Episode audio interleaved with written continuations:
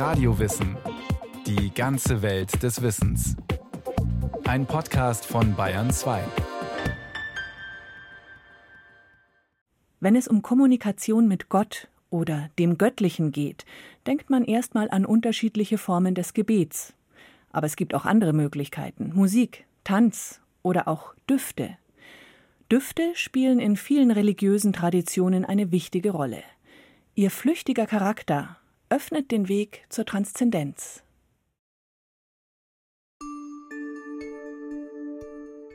Ein Hauch von Duft. Was löst er aus? Woran erinnert er? Wirkt er aggressiv dominierend oder sanft schmeichelnd? Hält er mich auf der Erde fest oder hebt er mein Bewusstsein auf eine höhere Ebene? Öffnet er mein Herz? Wir sind Augenmenschen. Was wir sehen, glauben wir begreifen zu können. Aber es gibt noch einen anderen Sinn, der uns noch viel unmittelbarer berührt und anrührt. Der Geruchssinn. Er kommt nicht mit großem Paukenschlag durch das Haupttor der Sinneswahrnehmung, sondern eher durch die Seitentür.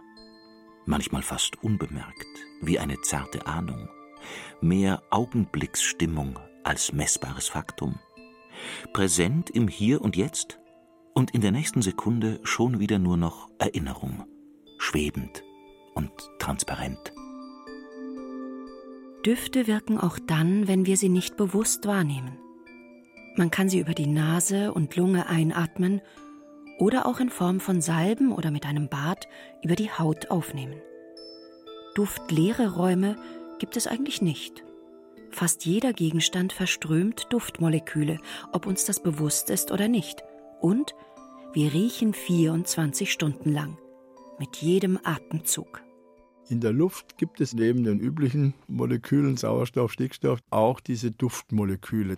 Von duftenden Gegenständen, also Essen, Pflanzen, Blüten, aber auch von uns selber natürlich, werden diese kleinen Moleküle aufgrund dieser Leichtigkeit, die sie haben, geringes Gewicht, fliegen die einfach wie Staubkörner in der Luft rum und füllen überall einen Raum aus. Und wenn wir nun einatmen die Luft, dann wird natürlich automatisch mit dieser Luft, die wir einatmen durch die Nase, werden auch diese Duftmoleküle in die Nase transportiert. Und in der obersten Etage, da gibt es nun 30 Millionen Riechzellen, die darauf warten, was kommt jetzt mit jedem Atemzug an neuen chemischen Informationen, sprich von neuen Duftmolekülen da oben an. Hans Hatt, Chemiker, Mediziner und lange Jahre Professor für Zellbiologie an der Ruhr-Universität Bochum, hat sich über Jahrzehnte hinweg mit der wissenschaftlichen Erforschung des Geruchssinns beschäftigt und mit den verschiedenen Möglichkeiten, wie Duftmoleküle in unseren Körper gelangen.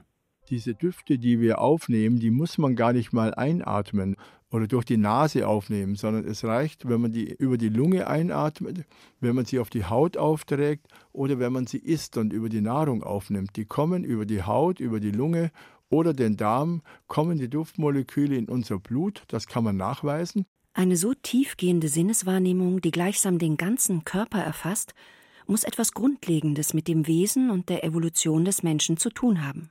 Das ist ja etwas ganz Altes. Also wenn ich mal, und das wäre meiner Meinung nach die religiöse Basiserfahrung, die man ansetzen müsste, wenn ich mal eben realisiert habe, dass Duft eine wichtige Dimension des menschlichen Lebens ist, dann kann ich natürlich auch dazu übergehen, also diesen Dufteinsatz bewusst zu steuern. Und wie mache ich das? In alten Kulturen muss man sich immer vorstellen, also Parfum in unserem Sinn gab es nicht, weil es keinen destillierten Alkohol gibt. Das heißt, Sie können also Pflanzendüfte konzentrieren und konservieren in Öl, in Fett. Oder Sie können eben Dinge verkokeln, und dann verbreitet sich eben der Geruch, der in dem Material drin ist, eben durch die Luft. Joachim Kügler Professor für neutestamentliche Wissenschaften an der Universität Bamberg. Er hat die religiöse Bedeutung von Düften erforscht und kommt zu dem Schluss, die meisten Religionen haben die Bedeutung des Riechens erkannt und in ihre Kulte integriert. Im Schamanismus hatte das Räuchern von jeher einen festen Platz. Verbrannt wurden Kräuter wie Salbei, Hölzer wie Wacholder und Harze wie Weihrauch. Diese Substanzen sandten duftende Botschaften an die Götter oder stillten mit Duftspeisen den Hunger von Geistern. Dabei wurde dem Räuchern auch ein besonderer Reinigungseffekt zugesprochen. Man glaubte, nicht nur schlechte Gerüche, sondern auch negative Energien und Dämonen würden dadurch vertrieben. Der Duft der verbrannten Stoffe verwandelte den Raum gleichsam in einen abgegrenzten und heiligen Bezirk und lud ihn mit frischer Energie auf. Die ganze Umgebung und alle darin befindlichen Lebewesen sollten auf diese Weise gereinigt und von negativen Einflüssen befreit werden. Diese Vorstellung findet sich nicht nur in fernöstlichen Ritualen. Auch im Voralpenland werden teilweise auch heute noch in den Rauhnächten zwischen den Jahren Ställe und Wohnräume ausgeräuchert. Düfte haben etwas Leichtes, nicht Materielles an sich. Vielleicht auch deshalb wird das flüchtige Phänomen Duft als Brücke zur Sphäre des Göttlichen interpretiert. Beim Räuchern versinnbildlicht die aufwärtsstrebende Richtung der Rauchschwaden die Verbindung nach oben, zum Himmlischen. Dieses Aufsteigen des Duftes, das ist natürlich etwas, was also sich für eine religiöse Interpretation nahelegt oder sogar aufdrängt. Perfumum, durch duftenden Rauch, schickten auch die Römer ihre Bitten an die Götter und gaben damit auch dem Parfüm seinen Namen. In religiöser Hinsicht gab es im Umgang mit Düften immer zwei Ebenen. Der Mensch erzeugte sie, um die Gottheiten zu erfreuen und zu ehren. Oder er deutete die natürlich vorhandenen Gerüche als Sprache der Götter. Also das sind zwei Aspekte, die allerdings beide sehr wichtig sind. Also auch dort, wo wir in rituellen Vollzügen keine Benutzung von Duftmitteln haben, um zusätzlich jetzt bewusst und gesteuert einen Duft herzustellen, auch dann heißt es nicht, dass Duft jetzt keine Rolle spielt, sondern es kann sich dann immer noch um einen religiösen Bereich handeln, in dem das, was man eben sowieso riecht, also Dufterfahrungen, Geruchserfahrungen, eine bestimmte religiöse Bedeutung erhalten. Wahre Meister der Duftdeutung waren die Ägypter. Gerüche spielten in ihrem Leben eine wichtige Rolle. Es gibt eine ganz, ganz entfaltete Dufttheologie in den Texten, wo eben darüber nachgedacht wird, was jeweils ein Duft bedeutet und wie er eingesetzt wird und äh, was er bewirkt. Ja, und das Grundprinzip, das zugrunde liegt und das eben im Grunde etwas ist, was eine allgemein menschliche Erfahrung ist, ist, dass der Eigengeruch von Personen eben mit der Identität dieser Person zu tun hat. Es ist ja etwas, was wir nicht wechseln können. Die moderne Forschung hat längst bestätigt, dass jeder Mensch so etwas wie einen olfaktorischen Fingerabdruck besitzt. Eine einzigartige Zusammensetzung des Körpergeruchs, die so nur einmal auf der Welt existiert. Das bestätigt auch der Geruchsforscher Professor Hans Hatt. Also es ist tatsächlich so, dass jeder Mensch einen speziellen individuellen Körperduft hat, von dem die Wissenschaft zumindest weiß, dass er mit den Genen des Menschen zusammenhängt. Angehörige, Verwandte sind natürlich genetisch ähnlicher als weit entfernt verwandte Personen. Und diese Gene, die wir haben, die scheinen einen individuellen Körperduft zu produzieren, den wir über unsere Duftdrüsen, Schweißdrüsen abgeben. Das heißt, man kann tatsächlich jeden Menschen an seinem Körperduft vom anderen unterscheiden. Ob wir einen Duft als angenehm oder abstoßend empfinden, entscheidet sich teilweise bereits vor der Geburt. Denn das Geruchsempfinden entwickelt sich schon im Mutterleib. Ja, also nach all dem, was wir wissen, ist der Geruchssinn tatsächlich im Vergleich zum Sehen und Hören zumindest deutlich früher dran. Das heißt, wir können eigentlich schon ab der 6, 27. Schwangerschaftswoche bei Embryonen zeigen, dass die Nase komplett angelegt ist, auch das Gehirn, die Gehirnstrukturen dazu dass Embryonen im Mutterleib schon riechen können, also mit der Mutter sozusagen mitriechen. Riechen als grundlegende Weise, die Welt wahrzunehmen. Eine Erfahrung, die uns prägt und durch das ganze Leben begleitet. Dieses Lernen des Duftes beginnt ja bereits im Mutterleib. Und immer wenn wir also einen Duft irgendwann zum ersten Mal riechen, dann speichern wir eben die Emotion, die wir in diesem Moment hatten oder vielleicht die die Mutter hatte, in dem Fall im Mutterleib, die speichern wir dann mit dem Duft zusammen ab. Und wenn wir den Duft wieder riechen, dann rufen wir auch wieder die Emotion hervor. Riechen und Gefühle sind eng miteinander verknüpft, da Düfte unmittelbar auf das limbische System wirken. Dieser entwicklungsgeschichtlich sehr alte Teil des Gehirns ist für das Abspeichern von Emotionen und Erinnerungen zuständig. In jeder Religion werden sehr starke Gefühle angesprochen. Vertrauen, Hingabe, Erlösung oder auch Reue, Schuld und Angst vor ewiger Verdammnis. Ein hochkultiviertes Volk wie die Ägypter verstand es, die Wirkung von Düften sehr gezielt einzusetzen. Myrrhe, Weihrauch, Lotusblütenduft, aber auch Kassiazimt, Wacholder, Zedern und Zypresse wurden geräuchert oder destilliert. Ebenso Kräuter wie Beifuß und Majoran. Die Götter waren in Duftwolken gehüllt. Ihr Duft galt als eine geistige Kraft, die beleben und heilen konnte. Vor allem Weihrauch wurde für kultische Zwecke eingesetzt. Der Weihrauch hat deswegen für Ägypten eine besondere Bedeutung, weil er als Eigengeruch der Götter interpretiert wurde. Unser Eigengeruch wird ja sehr stark über den Schweiß transportiert, ja, und die Idee war, die kleinen Tropfen Weihrauch, das sind wie Schweißperlen von Göttern. Und wenn ich jetzt diesen Duft im Kult verwende, dann nimmt derjenige, der den Kult darbringt, also theoretisch der König, den Familiengeruch der Götter an und gehört damit zum göttlichen Bereich. Für die Ägypter war der Wohlgeruch darüber hinaus auch ein Mittel, um Krankheit, Verfall und letztendlich auch den Tod zu überwinden. Dem Erhalt des physischen Körpers kam große Bedeutung zu, denn man ging davon aus, dass sich die Seele des Verstorbenen wieder mit dem Körper vereinen würde. Die Kunst der Mumifizierung wurde daher bis zur höchsten Perfektion entwickelt. Auch duftende Essenzen wurden dafür verwendet.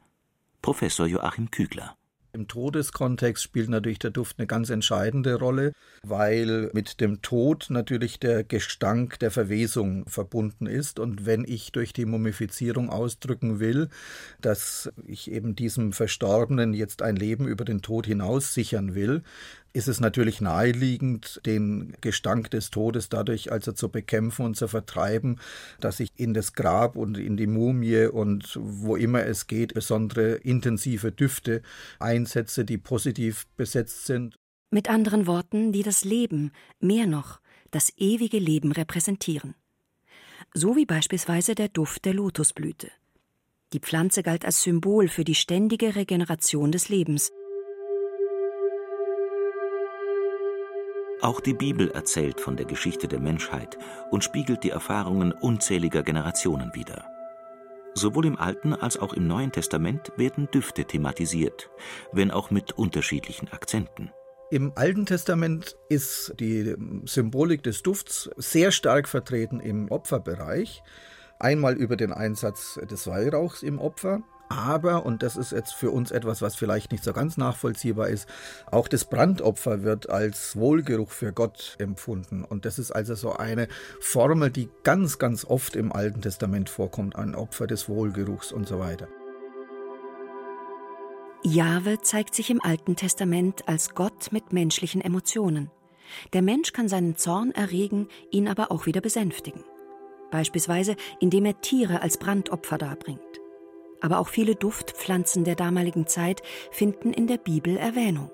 Das ist eine ganze Fülle, die Pflanzen, die wir zum Teil eben auch kennen. Also die Rose wird natürlich positiv erwähnt, aber auch Früchte werden erwähnt, äh, wie der Granatapfel.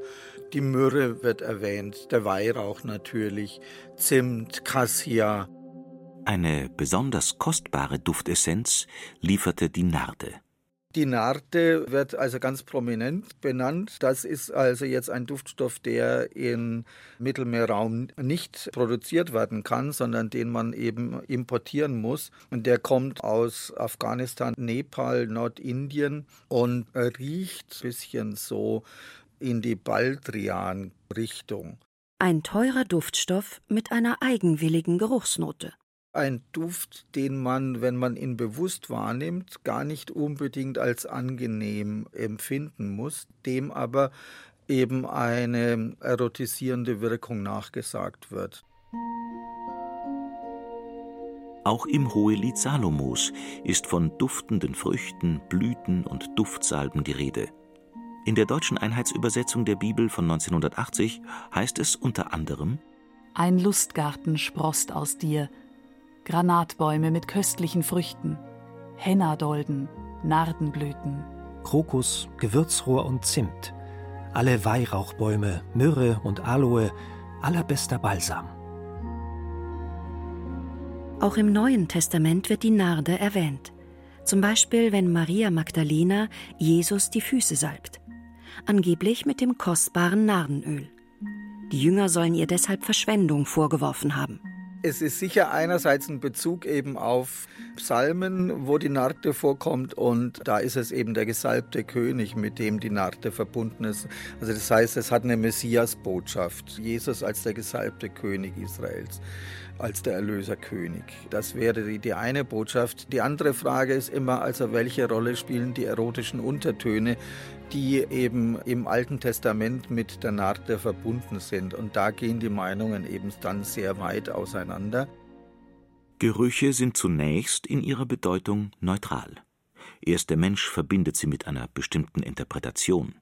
Es geht ja nicht nur um den Duftgebrauch, sondern es geht auch um die Deutung von Duft. Ja, also Duft ist ja zum Teil etwas Unausweichliches. Also wir können nicht beschließen, jetzt mal nicht zu riechen, sondern diese Düfte, die ohnehin da sind, die wurden ganz oft eben dann auch religiös gedeutet. Also angenehmer Duft als Duft des Lebens, als Duft der Götter und negativer Duft, abstoßender Geruch eben dann als Geruch des Teufels, des Bösen oder des Verfalls, des Todes. So wie Wohlgeruch und himmlische Ekstase ein nahezu untrennbares Paar bilden, so scheinen auch Höllenvisionen und Gestank zusammenzugehören. Wenn ich die angenehmen, die guten Düfte äh, mit dem Göttlichen verbinde, mit dem Leben, mit Erlösung, mit Heil, mit Freude, mit Wonne, dann liegt es sich ja nahe, eben die negativen Düfte, die widerlichen Düfte mit Tod, Verderben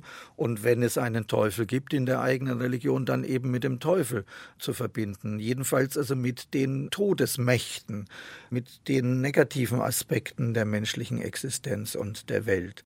Gott duftet, der Teufel stinkt.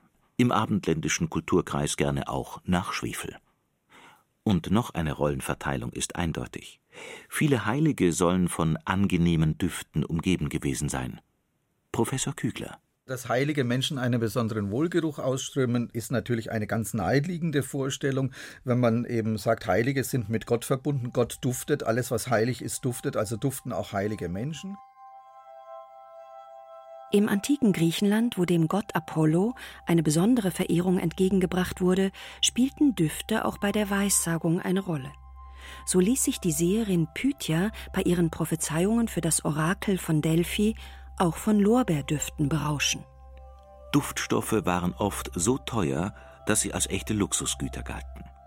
Als solche wurden sie wie Gold und Edelsteine als Attribute eines Herrschers gesehen. In der biblischen Erzählung von den heiligen drei Königen erhält das neugeborene Jesuskind neben Gold auch die Duftstoffe Weihrauch und Myrrhe. Es geht offensichtlich bei der Geschichte, die Matthäus da erzählt, darum, eben Jesus als König deutlich zu machen. Weihrauch und Myrrhe, das sind die Sachen, die ganz klar also in den königlichen Bereich gehören und das Gold natürlich auch, wobei alle drei Gaben eben zugleich auch den König als irgendwie eine Art göttliches Wesen ausweisen. Myrrhe gilt zudem als schmerzstillend. Deswegen wird ihre Erwähnung auch als Hinweis auf den späteren Kreuzestod Jesus gedeutet. Auch im Hinduismus oder Buddhismus werden Rauch- und Duftopfer gebracht. Die sprichwörtlichen Räucherstäbchen etwa gibt es in den unterschiedlichsten Ausführungen. Vor allem Sandelholzduft gilt als Indiz für das Erscheinen eines Buddha, eines Erleuchteten. Einzelnen weiblichen Bodhisattvas, die mit der reinen Sinneswahrnehmung verbunden sind, werden zudem Phänomene wie Duft und Wohlgeruch zugeordnet.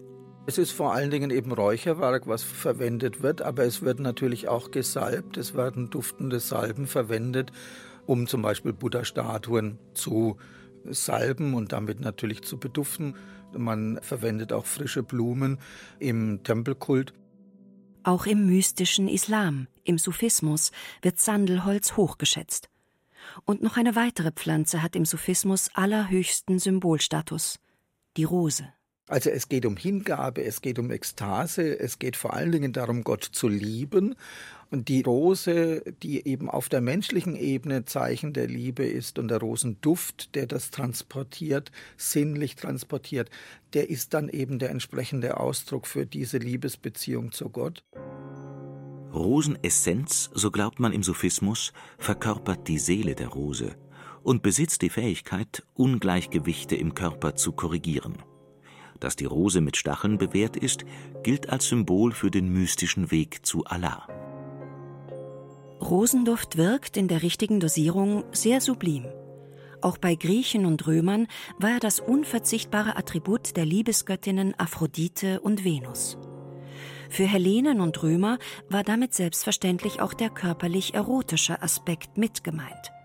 Im Sufismus und generell in mystischen Bewegungen verschmelzen körperliche, geistige und seelische Aspekte der Liebe. Das passt natürlich zu einer so mystisch ausgerichteten Religionsrichtung hervorragend. Also es ist, glaube ich, kein Zufall, dass sie also ausgerechnet im Bereich der Mystik und zwar auch der christlichen Mystik, ganz viel solche aus der menschlichen Erfahrung von Liebe und Beziehung stammenden Geruchssymbolik haben. Die Verbindung von Duft und Spiritualität hat sich bis heute erhalten. In der klassischen Aromatherapie werden bestimmte Düfte für Kontemplation und Meditation empfohlen. So sollen Myrte oder Isop helfen, die Gedanken zu klären, während Zypresse und Zeder zentrieren. Welche Sprache steht uns zur Verfügung, wenn wir mit der Ebene kommunizieren wollen, die für uns das Kostbarste, Heiligste verkörpert? Die Feier der Gegenwart Gottes ist natürlich auch immer eine Inszenierung des Schönen, eines Lebens, das es so nicht einfach gibt, dem wir immer noch auf der Spur sind, wo wir hinterherjagen und was wir uns aber eigentlich nur schenken lassen können so wie auch die Liebe letztendlich ein Geschenk ist. Und wenn es wahr ist, dass das Geheimnis Gottes darin besteht, dass sein Name nur ein anderes Wort für Liebe ist, für eine Energie, die sich mit Worten nicht erfassen lässt, dann können wir auf die Sprache des Duftes hoffen, um diesem Geheimnis ein Stück näher zu kommen.